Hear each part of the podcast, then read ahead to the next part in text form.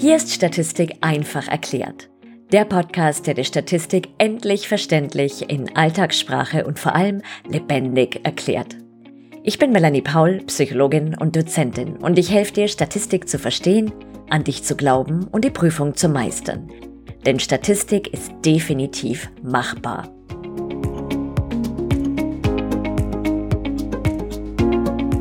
Ist dir schon mal diese Art der Klausurfrage begegnet? Entscheiden Sie bei folgendem Datensatz, ob Sie den Mittelwert oder den Median angeben. Und du denkst dir, hm, klingt irgendwie beides gut. Oder vielleicht kommt dir das bekannt vor. Du hast selbst eine Untersuchung erstellt und bist dir jetzt unsicher, was dieser beiden Maße wohl das geeignete ist. Die gute Nachricht ist, das heitere Rätselraten hat jetzt ein Ende. Denn in dieser kleinen, aber feinen Folge schauen wir uns kurz an, was die beiden Kennwerte inhaltlich bedeuten, in welchem Bereich der Statistik sie angesiedelt sind und wann du welchen am besten verwendest. Klingt gut? Dann geht's los. Mittelwert und Median kurz und knackig. Beides sind Kennwerte in der deskriptiven, also beschreibenden Statistik. Sie gehören zu den sogenannten Lagemaßen oder Maßen der zentralen Tendenz, die angeben, wo der Schwerpunkt eines Datensatzes liegt. Den Mittelwert kennen wir alle aus dem Alltag, wo wir ihn als den Durchschnitt bezeichnen. Ich spreche hier wohlgemerkt vom arithmetischen Mittel, denn es gibt ja noch andere schöne Spielarten des Mittels, wie beispielsweise das geometrische oder harmonische Mittel. Zur Berechnung des klassischen Mittelwerts zählst du einfach alle Werte zusammen und teilst dann durch die Anzahl der Werte. Wichtig ist zu wissen, dass der Mittelwert erst ab der Intervallskala, also bei den metrischen Variablen, zum Einsatz kommen kann. Und ein Mittelwert beispielsweise auf der Nominalskala ergibt wenig Sinn. Also man denke hier an den Durchschnitt aus einem Walhai und einer Amöbe. Also kann man machen, aber nicht wirklich sinnvoll. Also ich meine, kann man natürlich nicht machen, sollte man nicht machen. Wäre durchaus experimentell. Der Median oder Zentralwert hingegen ist bereits ab der Ordinalskala anwendbar und bezeichnet denjenigen Wert in einer geordneten Reihe von Werten, der genau in der Mitte liegt. Das bedeutet, dass die eine Hälfte der Werte kleiner ist als der Median und die andere Hälfte größer. Dies nun mal ganz grob, denn zum Median wird es selbstverständlich noch eine separate Folge geben und da wollen wir nicht zu viel vorwegnehmen, um die Spannung aufrechtzuerhalten. Somit haben wir als erstes Unterscheidungskriterium das unterschiedliche Skalenniveau. Und falls dir die Skalenniveaus nicht so viel oder nicht mehr so viel sagen, dann hör dir einfach meine Podcast Folge 12 dazu an. Bedeutet, liegen deine Daten ohnehin nur auf dem Ordinalskalenniveau vor, ist klar, wo der Hase langläuft, nämlich direkt zum Median. Meist ist es jedoch nicht so einfach, denn du weißt ja, in der Statistik mögen wir es gern ein wenig komplizierter. Angenommen, du hast metrische, also mindestens intervallskalierte Daten, weil du bei 30 willigen Versuchspersonen die Ablenkungsbereitschaft in Statistikvorlesungen auf einer Skala von 0 bis 100 erhoben hast. Willst du jetzt die durchschnittliche Ablenkungsbereitschaft angeben, verwendest du gewöhnlich ganz klassisch den Mittelwert, das arithmetische Mittel. Ist alles ganz normal im Sinne von einer normal verteilten Datenreihe ohne größere Auffälligkeiten, damit meine ich Extremwerte etc., dann wirst du nicht an den Median denken. Denn dann nimmst du den Mittelwert, weil immer wenn du einen Kennwert verwendest, der eigentlich für eine tiefer gelegene Skala geeignet ist, also Ordinal- und Nominalskala liegen tiefer als die Intervallskala, ist eine höhere Skala, Immer wenn du also einen Kennwert verwendest, der auf einer tieferen Skala liegt, dann hast du einen unnötigen Informationsverlust. Bedeutet, du solltest immer in der Default-Option sozusagen den Kennwert verwenden, der auch für die Skala, auf der du dich gerade bewegst, also hier beispielsweise Ablenkungsbereitschaft, ist Intervallskala, der für diese Skala auch zugelassen ist, in Anführungszeichen.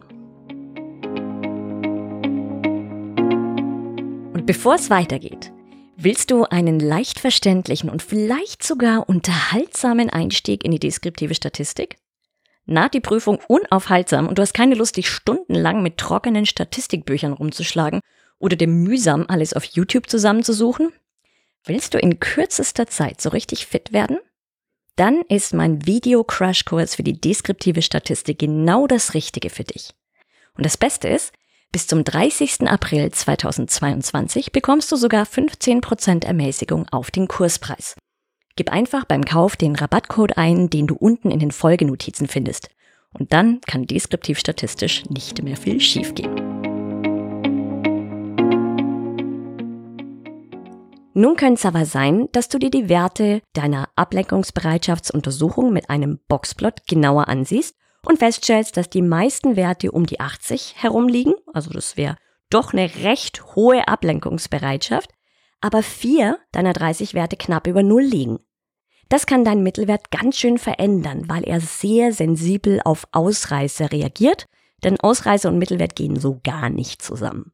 In dem Fall ist es besser, den Median zu verwenden. Aber natürlich hängt es auch davon ab, wie groß deine Stichprobe ist. Je kleiner die Stichprobe, desto mehr fällt sowas natürlich ins Gewicht, da beim arithmetischen Mittel alle Werte mit der gleichen Gewichtung eingehen. Hast du hingegen 1000 Versuchspersonen und vier Extremwerte, ist das was anders, als wenn du nur 30 hast und ein paar Extremwerte. Vereinfachen wir jetzt das Beispiel mit der Ablenkungsbereitschaft zur Illustration. Stell dir vor, wir erheben folgende fünf Ablenkungsbereitschaftswerte in Statistikvorlesungen. Wohlgemerkt erhoben auf einer Skala von 0, gar nicht vorhanden, klebt an den Augen und den Worten der Dozentin und 100 macht komplett was anderes, surft nebenher im Internet und isst und so weiter.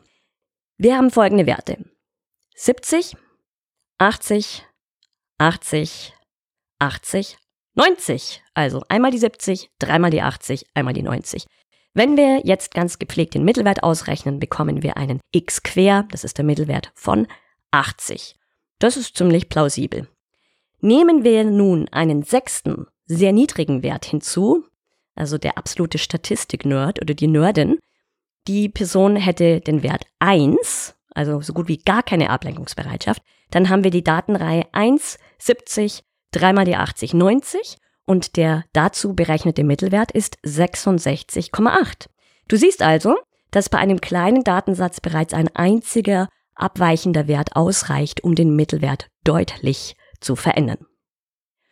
Wenn wir für diese Datenreihe 1, 70, 3 mal die 80, 90 hingegen den Median berechnen, dann liegt dieser bei 80 beschreibt also den Schwerpunkt des Datensatzes weitaus besser als der Mittelwert von 66,8.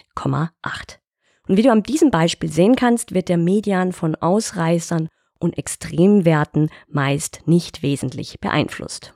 Summa summarum. Allgemein gilt, bei schiefen Verteilungen, also linkssteil oder rechtssteil und Ausreißern bzw. Extremwerten ist es meist besser, den Median anstatt den Mittelwert zu verwenden. Und um das zu erkennen, schau dir am besten immer einen Boxplot dazu an, damit du auf einen Blick siehst, wie es um die Verteilung bestellt ist und ob Ausreißer und oder Extremwerte vorliegen. Du hast's geschafft! Jetzt wünsche ich dir viel Spaß beim Anwenden und da wir gerade von Spaß sprechen, vergiss nicht, nie den Humor bei der Statistik verlieren. Ich weiß, das ist nicht so einfach, aber es geht. Wir hören uns in der nächsten Folge. Vielen Dank fürs Zuhören. Wenn dir der Podcast gefallen hat, freue ich mich sehr, wenn du ihn abonnierst und eine Bewertung hinterlässt. Lass mich bitte auch wissen, was der größte Aha-Moment für dich war, was dir besonders gefallen hat und welche Themen dich interessieren würden. Und wenn du einen einfachen und verständlichen Einstieg in die schließende Statistik willst, dann schnapp dir meinen gratis Mini-Videokurs Inferenzstatistik Quick and Dirty. Den Link dazu findest du unten in den Show Notes. Jetzt wünsche ich dir noch einen ganz schönen Tag und vergiss nicht, Statistik ist definitiv machbar.